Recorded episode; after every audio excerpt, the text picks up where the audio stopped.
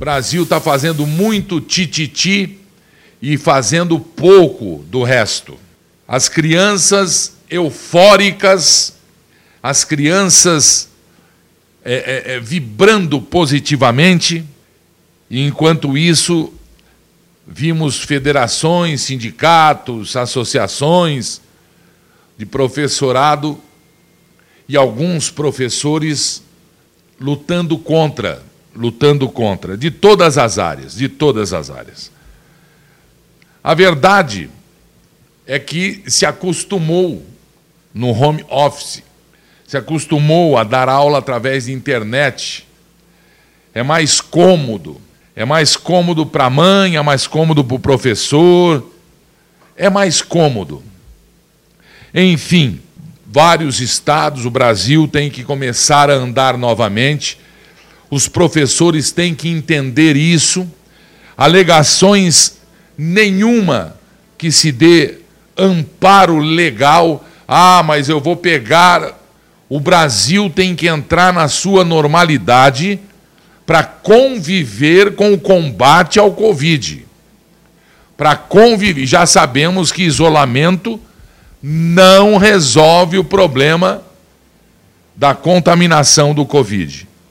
Faixa etária das crianças é a menos atingida, professor vibra junto com os seus alunos, professor vibra junto com as crianças. Essa vibração é importante, a interação social, rever os colegas, estar de novo presenciado ou presenciando a, a, a ação de escolas é fundamental para a saúde psicológica de um pequeno ser de amor. A não ser que definitivamente mudemos os rumos da história da humanidade para a construção de caráter e modus operandi e ação do ser humano que hoje ainda é criança e que daqui 15, 20 anos se forma, ou daqui 10 anos, se forma o adulto que nós pretendemos que se forme aqui no planeta Terra. É muito triste a gente ver que se polemiza tudo, se polemiza tudo que se faz agora de acordo com contrários e a favor de partidos e de gestos políticos. Políticos e não humanitários. Lamentável, lamentável. Né? É, os professores, ah, não, não são todos os professores, alguns professores, né? Alegação do professorado, de associações, federação, é, é, enfim, sindicato, é de que aumentou o número de infectados em janeiro. Nós estamos em fevereiro que alguns lugares está próximo do colapso, que as crianças vão ter que pegar ônibus, que professores vão ter que pegar metrô, ônibus. Trabalhador normal, pessoas normais não pegam ônibus? Cobrem do vosso patrão transporte mais seguro. Não adianta entrar na onda do quanto pior, melhor. Ihu! Muita gente, muitos professores e quem me contou isso é gente do meu convívio, e a fonte eu me nego a, a dizer, muitos, inclusive de universidades federais, escolas federais e estaduais. Quem me contou é de uma, de um, de uma universidade estadual. Eles estão vibrando e não querem voltar à aula presencial. Adoraram a tranquilidade de ficar em casa e tal. Mas, queridos, a vida no seu cotidiano, a vida na história da humanidade, diz que dar aula, dar aula, apesar do avançado eh, modelo tecnológico que nós temos, que é o streaming, deve ser presencial. É mais produtivo é mais produtivo. Então, por favor, coloquem a mão na consciência. Vamos colocar as crianças nas salas de aula, independente do grau, independente da, da idade, independente do que for. Vamos manter isolamento, vamos manter é, é, procedimento de, de combate ao vírus. Eu entendo, veja só, tenho pais professores. Eu sei o tamanho do amor, porque aquilo é amor, né? A minha mãe cuidava mais do filho dos outros do que de nós em casa. Não posso reclamar da minha mãe. A educação que ela me dá ainda é maravilhosa. O meu pai cuidava mais do filho dos outros do que nós em casa.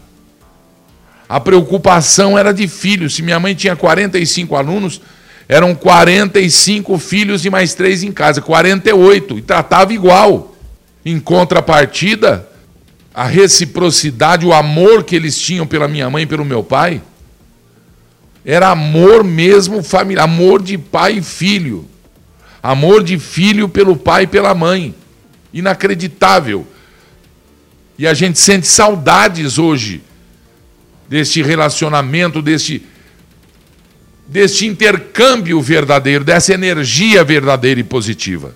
E o meu pai sempre dizia, e minha mãe sempre dizia, sempre lutavam e buscavam, inclusive andavam na periferia da cidade, na zona rural. Meu pai dava aula na zona rural às vezes, e eles buscavam crianças que não tinham condições para dar a eles condições.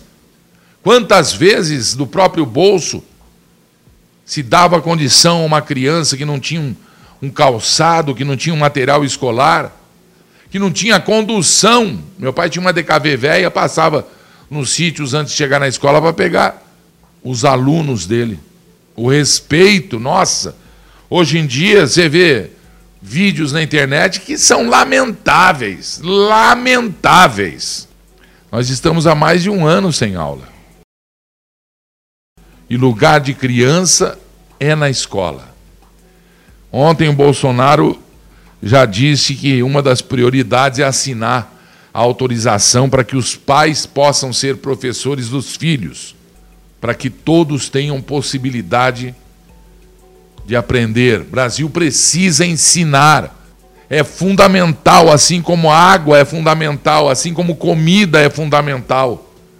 Ensinar, aprender é fundamental para que tenhamos um país fortalecido, um país forte, um país que é como o Brasil é hoje, daí para mais, né? Um país esclarecido, diante da humanidade e diante dele mesmo. O povo tem a informação e quem tem informação tem poder. As crianças não podem continuar sendo manipuladas para virarem comunistas. Um comunismo é a pior coisa que pode acontecer num país que não vai ter mais família. Que, que o conceito de família não é o cristão israelense, não é, não é. O conceito de família é os sanguessugas lá em cima e o resto é resto. Entendam, pelo amor de Deus. Tem muita gente no, no argumento, tem muita gente no argumento de que é a mãe não vê a hora de mandar o filho para a escola para se livrar do, da pestinha, para se livrar do, do, da, da molecada em casa e tal.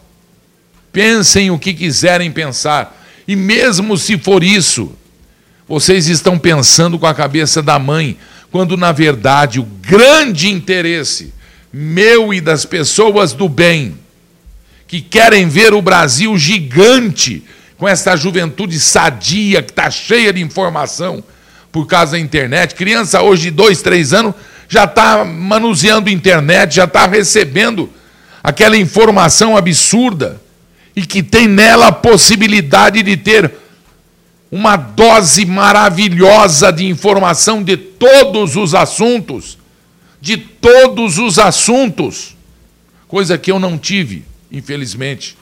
Isso era coisa de filme de Batman. Isso era coisa de filme de ficção científica. Abrir esse meu laptop aqui e ter aqui o um mundo nessa telinha abrir isso aqui, mais, mais absurdamente fantástico que isso, é isso. Computador, comunicador de imagem, telefone é a última coisa que você faz no negócio desse aqui.